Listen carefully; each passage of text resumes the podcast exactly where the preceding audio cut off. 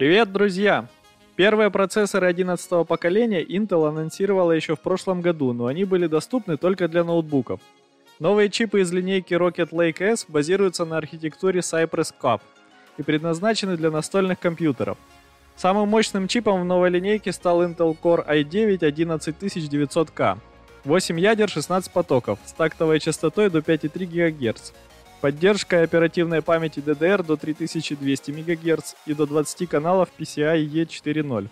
Новая архитектура позволила увеличить уровень производительности на ядро, поэтому новый процессор оказался на 8-14% мощнее в играх, чем предыдущий флагман i9 10900K с 10 ядрами. Intel использовала старую архитектуру Skylake на протяжении 6 лет, но похоже переход на новую платформу пришлось компенсировать ценой. Core i9 11900K стоит на 50 долларов дороже предшественника.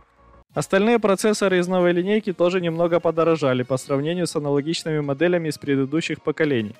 Всего в новой линейке появилось 19 процессоров. Цены колеблятся от 157 долларов до 539. Они предназначены для новых материнских плат с чипсетом Intel 500, но есть совместимость и с 400 серией –